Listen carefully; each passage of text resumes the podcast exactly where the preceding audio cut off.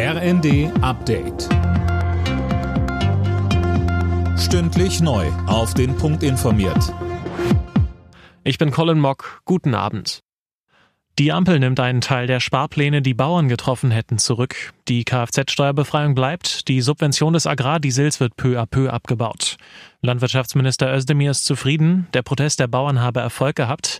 Aber, so Özdemir weiter, zur Wahrheit, das will ich ausdrücklich sagen, gehört aber auch, dass es im Rahmen der Proteste auch Aktionen gab, die deutlich über das Ziel hinausgeschossen sind und die in der demokratischen Auseinandersetzung nichts verloren haben. Dem Bauernverband ist der Kompromiss aber nicht genug. Er will an der Montag startenden Aktionswoche festhalten. Die Einsatzkräfte in den Hochwassergebieten müssen weiter durchhalten. Die Lage ist angespannt, aber zumindest stabil. Kanzler Scholz hat sich heute zum zweiten Mal vor Ort einen Überblick über die Lage verschafft, diesmal in Sachsen-Anhalt. Der Kanzler versprach dabei noch einmal, man werde niemanden allein lassen. Wir stehen da zusammen.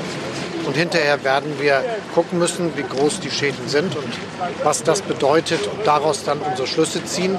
Aber klar ist, das wird äh, nur gemeinsam gehen und das muss auch solidarisch in Deutschland erfolgen. Nach den Explosionen bei einer Gedenkfeier im Iran hat sich die Terrormiliz Islamischer Staat zu der Tat bekannt. Demnach sollen zwei Attentäter in der Menge Sprengstoffwesten gezündet haben, heißt es in einer Erklärung.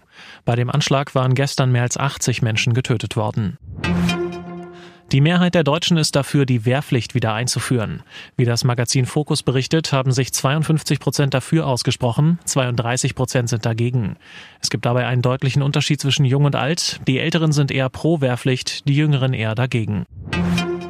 Eine Woche vor Beginn der Heim-EM haben die deutschen Handballer ihr Testspiel gegen Portugal nur knapp gewonnen. Die DAB-Auswahl siegt in Flensburg mit 34 zu 33. Am Samstag steht dann der letzte Test vor Turnierbeginn an. Da geht's nochmal gegen Portugal. Alle Nachrichten auf rnd.de